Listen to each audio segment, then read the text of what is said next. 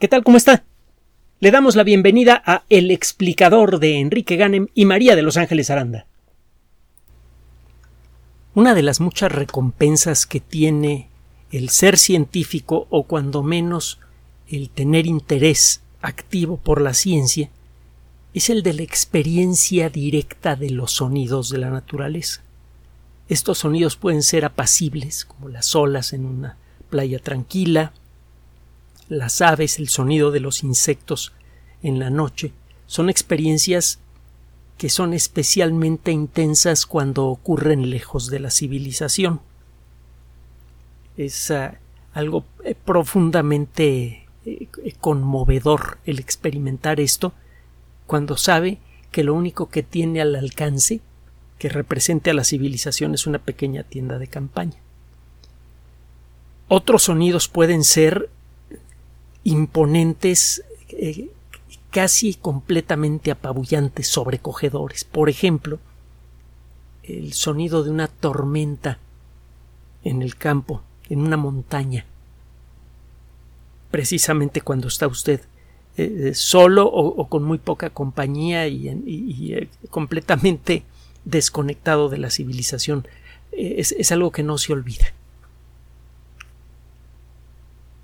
Existen muchos sonidos sobrecogedores, emocionantes en el mundo natural. Por ejemplo, el lejano eh, estampido de un meteorito que explota a gran altura. Esto no es algo muy difícil de escuchar si viaja usted con frecuencia al campo para ver las estrellas. Hay otros sonidos que son más difíciles de escuchar y que cuando los eh, detecta usted por primera vez eh, realmente los sacuden hasta, hasta el centro de su cuerpo. Los volcanes son probablemente las fuentes de sonido natural más intensas de la naturaleza, cuando menos aquí en la Tierra. En 1883, la noche del 26 de agosto, poco antes de la destrucción del de volcán Krakatau, ocurrieron varias explosiones que se oyeron a una distancia enorme. La más importante de ella, bueno, la, eh, en, sus últimos momentos Krakatau experimentó aparentemente cuatro grandes estallidos. El más intenso de estos estampidos fue escuchado a más de cuatro mil kilómetros de distancia.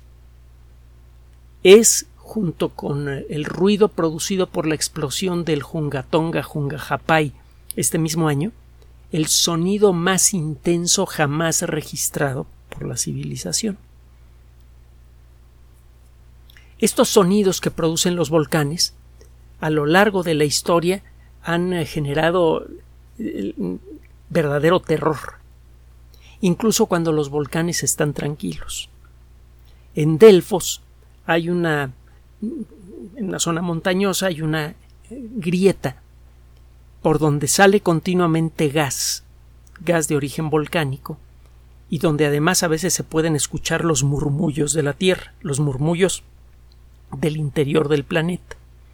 Seguramente la experiencia de escuchar ese gruñido continuo que viene de, las rocas mismas y la salida de ese gas alucinógeno,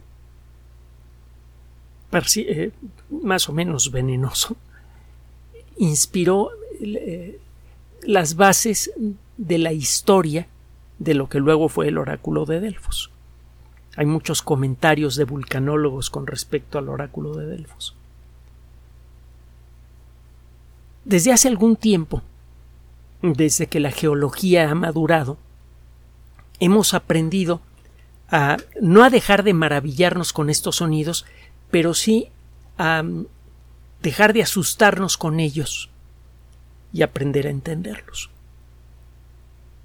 a lo largo de la historia del siglo XX nos empezaron a quedar claras muchas cosas verdaderamente imponentes, sorprendentes, enloquecedoras de nuestro planeta. Muchas de las ideas más extraordinarias de la ciencia parecen venir de la cosmología, por ejemplo, la idea de que todo, todo, todo el universo tuvo un origen hace poco menos de 13.800 millones de años. Es algo de veras tan grande que todavía no le ha entrado en la mente a la mayoría de, las, de la sociedad humana. Es algo eh, que el día en que la colectividad realmente lo entienda y lo sienta a fondo, le va a cambiar profundamente sus valores, su perspectiva filosófica, religiosa, incluso su perspectiva ética. La ciencia ha tenido ese efecto desde que existe. Cuando se divulga entre la colectividad, cambia los fundamentos de la civilización. Lo ha hecho varias veces. Por eso los científicos muchas veces se encuentran entre los primeros en ser perseguidos por regímenes que pretenden mantener el status quo. En el siglo XX, la geología averiguó, demostró algo que a su modo, a nuestra escala, es tan imponente como la idea misma del origen del universo. La Tierra es una bola de roca fundida que sigue así a pesar de que han transcurrido más de 4.500, casi 4.600 millones de años desde su formación, y solamente una corteza muy, muy delgada es sólida. Esa costrita ultradelgada de roca en la que caminamos, y que debido a nuestra pequeñez parece muy gruesa.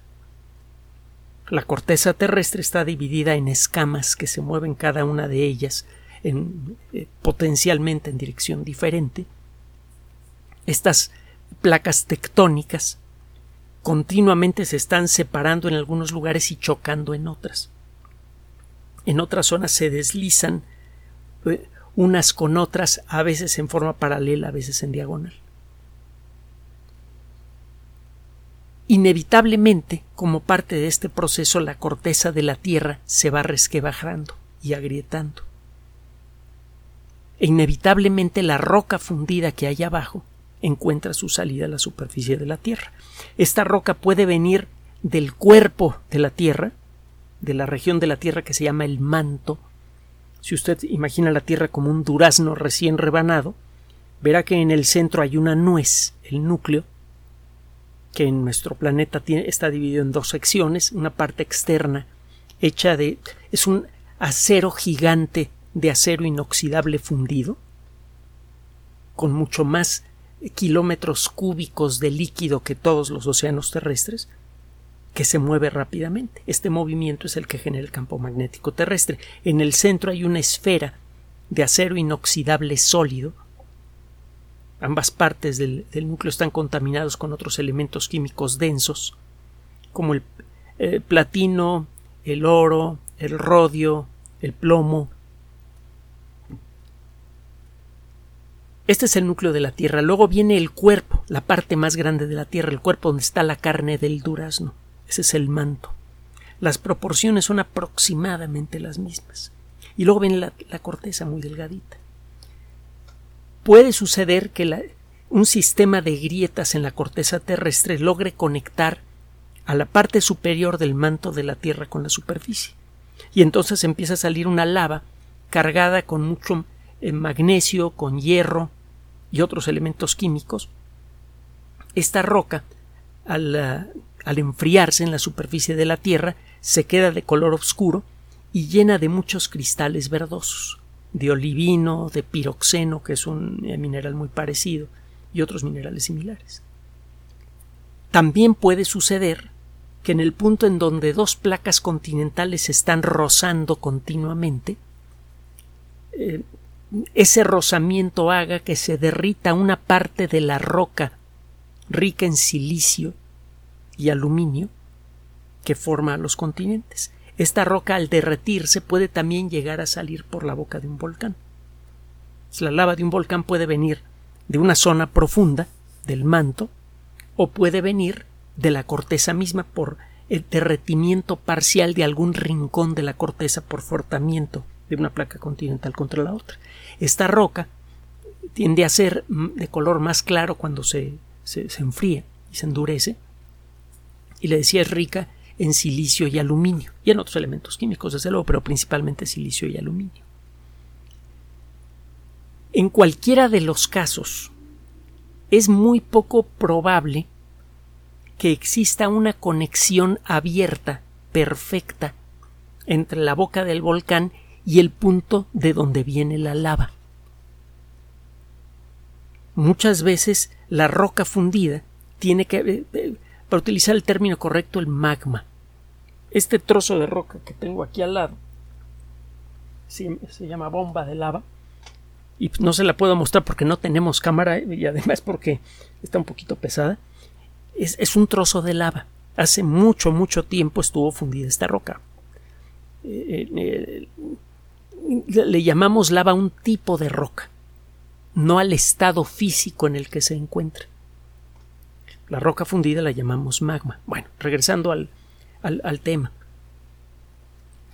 El magma que va a salir por la boca de un volcán frecuentemente tiene que abrirse camino hasta la superficie.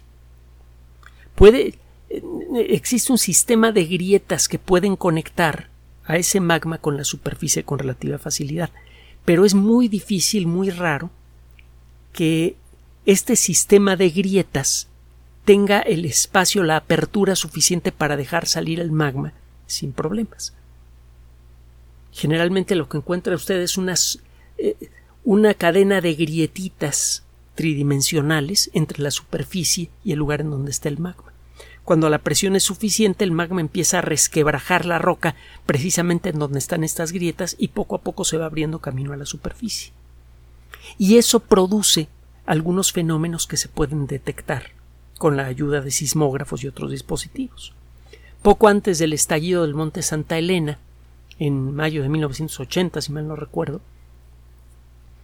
se detectaron varios microterremotos que, cuyo epicentro, cuyo hipocentro más bien, se movía hacia la superficie. Recuerde que el epicentro de un terremoto es la zona en la superficie de la Tierra que se encuentra directamente encima del lugar en donde se resquebraja una roca y se libera la energía sísmica. Es lo más cerca que puede estar usted del lugar en donde se rompió la roca y se generó la, fuerza sísmica si está usted parado en el epicentro. No es una buena experiencia, aunque el terremoto sea pequeño. Ahora, el hipocentro es el lugar debajo de la corteza terrestre en donde se encuentra la roca que al resquebrajarse produjo la sacudida. Es el lugar en donde se origina realmente el terremoto. Bueno, si usted ve que hay pequeños terremotos en un volcán y el hipocentro comienza a caminar hacia la superficie, escóndase. Eso es algo que quedó ampliamente demostrado de una manera espectacular en el Popocatépetl a finales del siglo pasado, cuando los científicos de Senapred predijeron por primera vez en la historia de la especie humana una erupción volcánica al minuto. Ahora, esto funciona más o menos bien con algunos volcanes, con otros no. A pesar de que de todos los eh, desastres geológicos, el que quizá tenemos mejor entendido es el de los terremotos. El de los volcanes, quise decir. A pesar de eso, todavía los volcanes nos toman por sorpresa. Y todavía se llevan a mucha gente por delante. Y eso que no hemos experimentado una erupción realmente violenta en alguno de los muchos volcanes que se encuentran cerca de grandes ciudades, como el Vesubio, como el Fujiyama, como el, Popocatépetl, que digo está activo, pero su actividad es bastante mansita en relación a su historia. Algunas corridas de lava del Popocatépetl llegaron a alcanzar en forma de flujo piroclástico, en forma de una nube de, de gas y, ceniza calientes, pues, una distancia de más de 40-50 kilómetros. Me parece que el, flujo piroclástico más, más potente del Popo alcanzó los 70 kilómetros. No lo recuerdo con exactitud, pero no quisiera recordarlo porque casi todos los que estamos en la Ciudad de México estamos a una distancia mucho menor del Popo. Bueno, el caso es que todavía no hemos experimentado una erupción volcánica ultraviolenta en algún volcán que se encuentre cerca de un centro habitado, y hay muchos. Entonces queremos, desde luego, entender a fondo qué cosas, qué posibles avisos puede darnos un volcán antes de estallar. el primer aviso que hemos aprendido a, a buscar y que no siempre aparece antes de una erupción volcánica es precisamente este asunto de los hipocentros de, de pequeños terremotos que comienzan a acercarse hacia la superficie.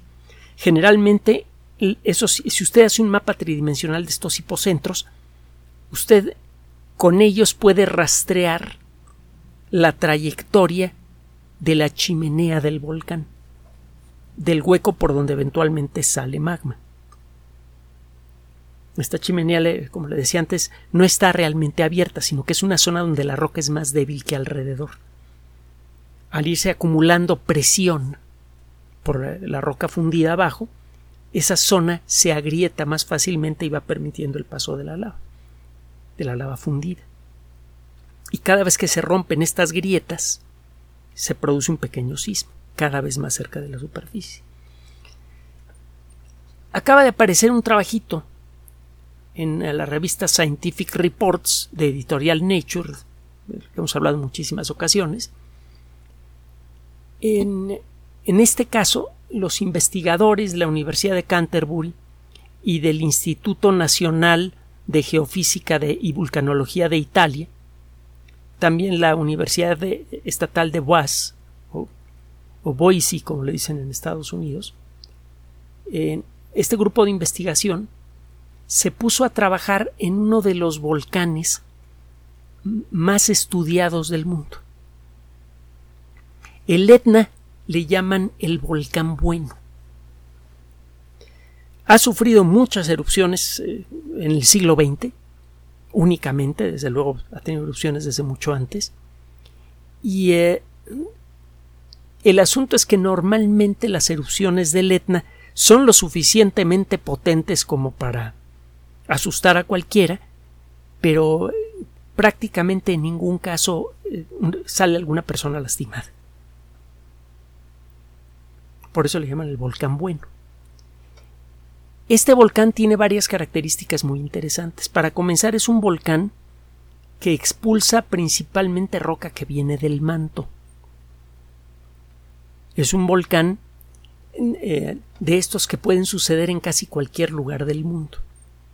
Los otros, eh, el otro tipo de volcanes, los que se producen, los que arrojan lava de color claro, que generalmente es más viscosa, produce tapones y produce erupciones más violentas, ese tipo de volcanes los encontramos normalmente muy cerca del punto en donde se están tallando eh, rocas de, placas tectónicas.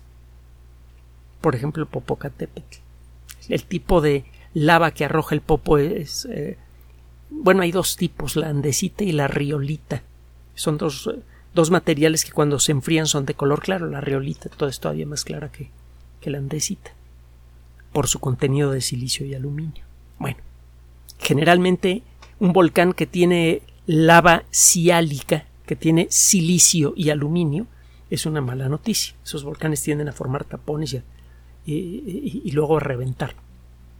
Bueno, el caso es que estos investigadores se ponen a trabajar en el monte Etna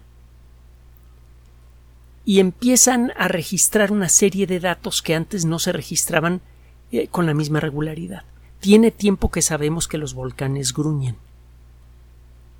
El gruñido de un volcán medianamente activo es, eh, puede ser bastante imponente. Si se acerca usted a la, a la, boca del volcán puede escuchar un, murmullo y, pequeñas explosiones y el crepitar de la roca. Es, es incómodo e imponente. Este tipo de sonidos pues sí han sido grabados y han sido estudiados pero no con suficiente detalle.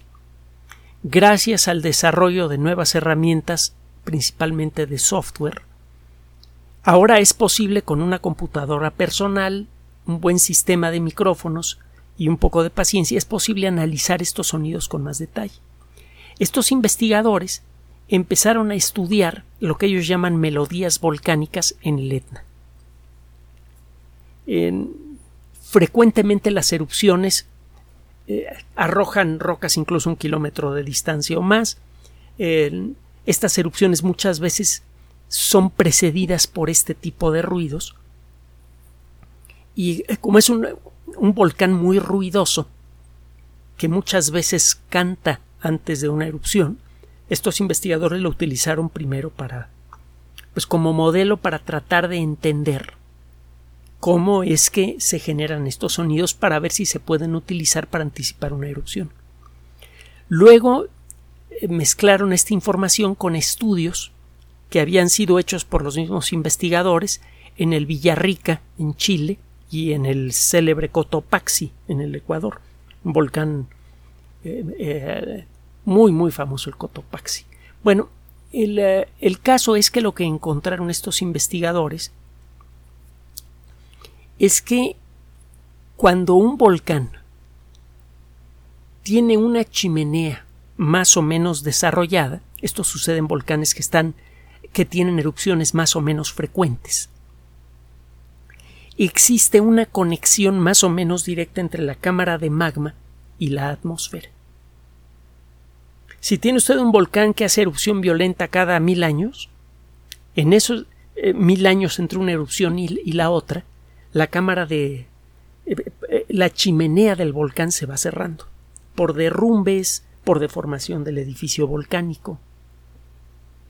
El peso mismo del volcán hace que el suelo se venza un poquito y eso va deformando al volcán y eso va cerrando esas grietas.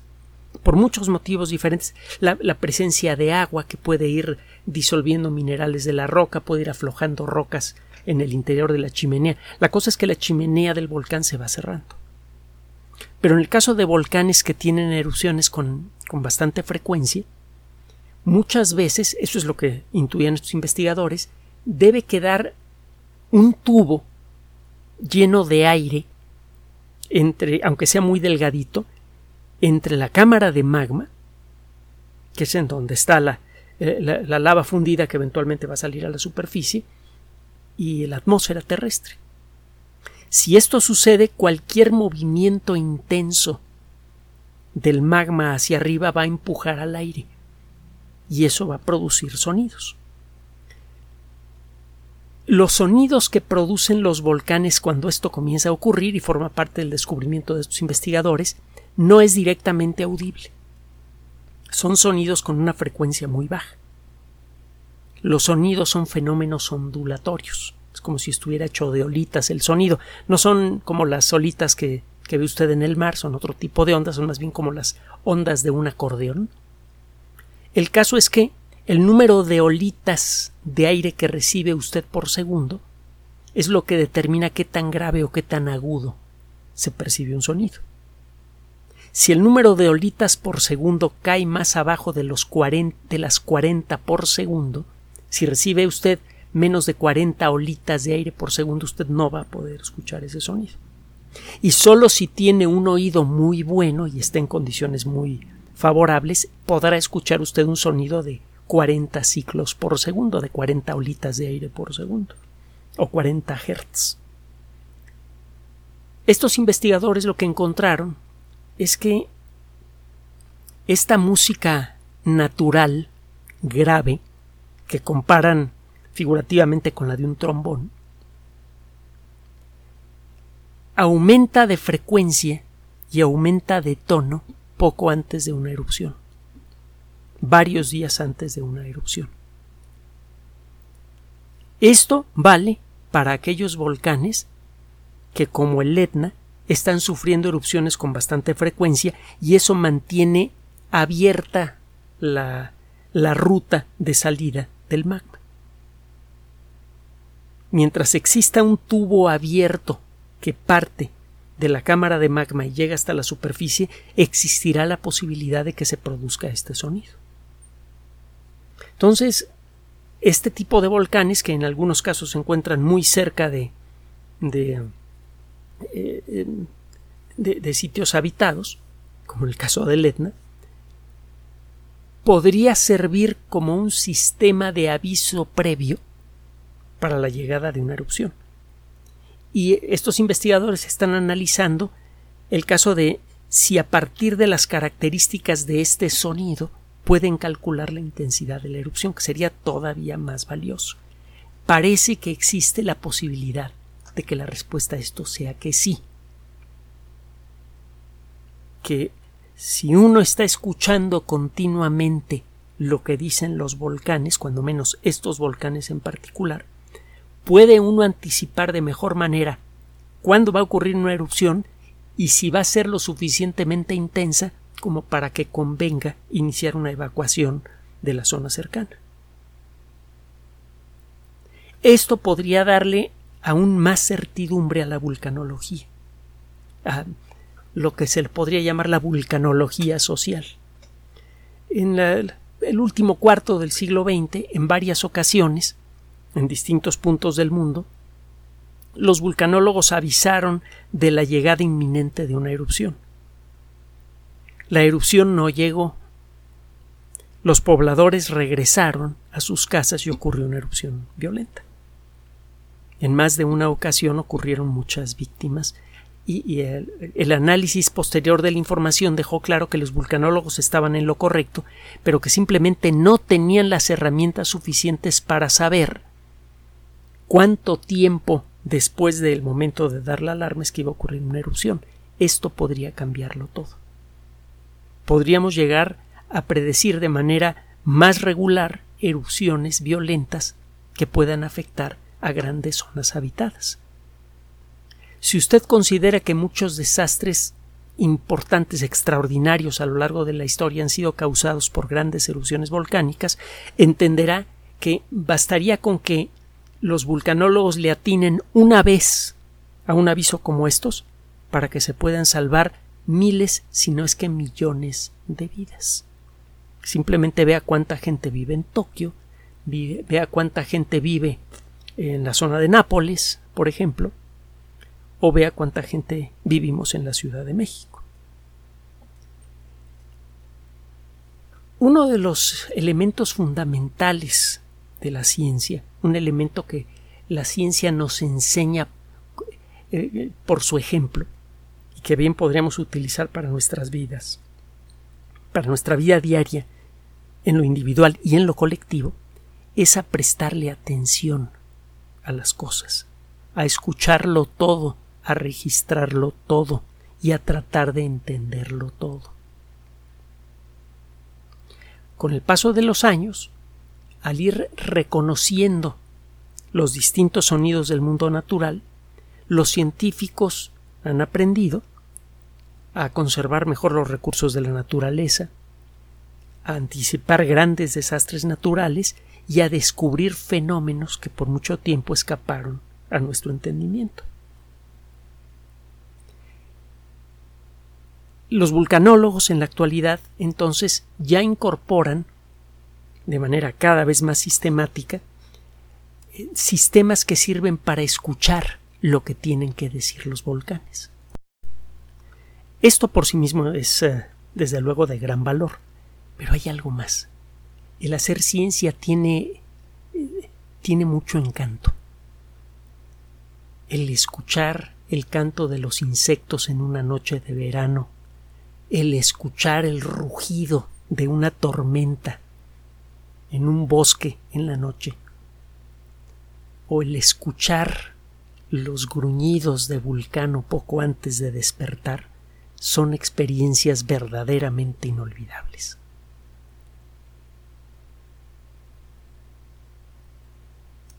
Gracias por su atención. Además de nuestro sitio electrónico www.alexplicador.net, por sugerencia suya tenemos abierto un espacio en Patreon, el explicador Enrique Ganem, y en PayPal, el explicador por los que gracias a su apoyo sostenemos este espacio. Puede usted descargar gratuitamente estos audios en formato MP3 en Spotify y en iTunes como El Explicador sitio oficial y en SoundCloud como El Explicador y con formato de video en YouTube en El Explicador sitio oficial. Recuerde nuestras redes sociales de siempre, Twitter Enrique-Ganem y en Facebook Enrique Ganem sitio oficial, el explicador y los grupos que usted ya conoce. Finalmente, el explicador siempre somos María de Los Ángeles Aranda y Enrique Ganem. Gracias.